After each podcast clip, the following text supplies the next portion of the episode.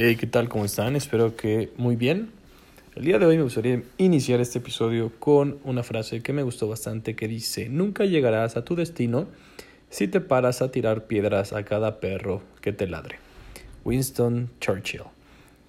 Y si bien es muy necesario hacer un análisis personal de vez en cuando para ver nuestros pros y también nuestras áreas de oportunidad, tampoco se trata de debatir con cada persona que piense que estamos equivocados, puesto que esto de cierta manera nos desgastará más de lo que nos beneficiará, ya que en general la crítica emitida a terceros es muy fácil hacerla y habrá muchas personas que entre más éxito tengas te van a empezar a criticar ciertas cosas de manera ya más un poco irracional.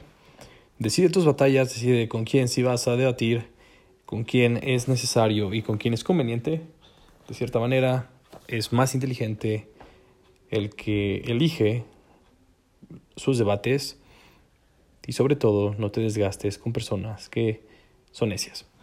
El día de hoy tenemos el resumen del mercado por Pip Trade y bueno, iniciamos con que le el Standard Poor's 500 cerró el martes en máximos históricos, haciendo caso omiso de un revés de las vacunas, ya que la reapertura de las acciones redujo algunas pérdidas y la tecnología se recuperó antes del inicio de la temporada de resultados trimestrales.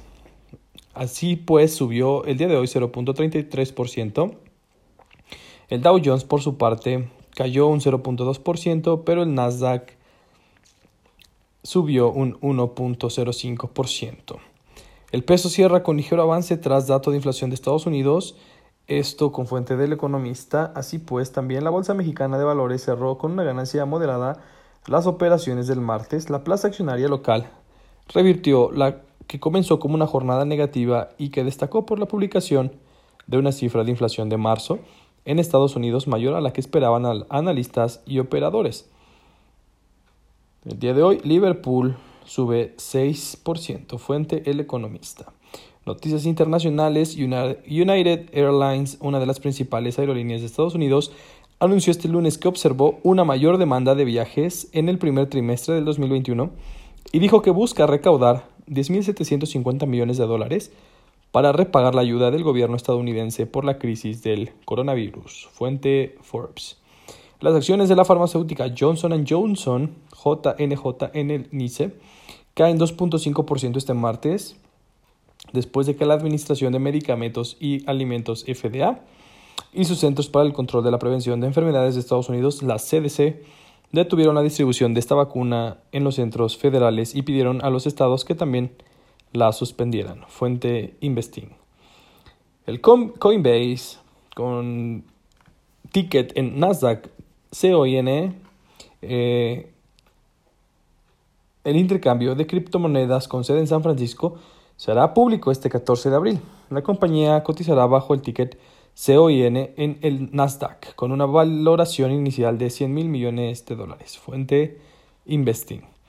Noticias nacionales, salida de capitales en México acumula ya 35.9% en todo lo que salió en el 2020 para cerrar en 92.287.59 millones de pesos o 4.88% del total de los valores gubernamentales que estaban en manos de extranjeros, indica un análisis del grupo financiero base.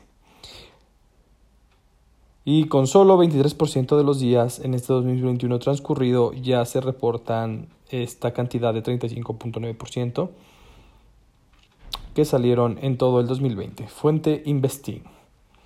Noticias internacionales. Jack Ma, su fortuna creció 2.300 millones de dólares. China acaba de imponer una multa antimonopolio récord sobre Alibaba la compañía agradeció al gobierno y los inversionistas respiraron aliviados. Los ADR de Alibaba subieron 9.3% el lunes en Nueva York, su mayor alza en casi cuatro años. Para Jack Ma, fundador del gigante del comercio electrónico, esto significa que su fortuna aumentó en 2.300 millones a 52.100 millones. Según el índice de multimillonarios de Bloomberg, fuente El Financiero. Pfizer aceleró la producción de su vacuna anti-COVID y podrá abastecer a Estados Unidos con un 10% más de las dosis previstas para finales de mayo, dijo este martes en Twitter el director del laboratorio Albert Burla. El grupo que desarrolló el producto con BioNTech también podrá suministrar la totalidad de los 300 millones de dosis acordados para finales de julio con las dos semanas de antenación, añadió.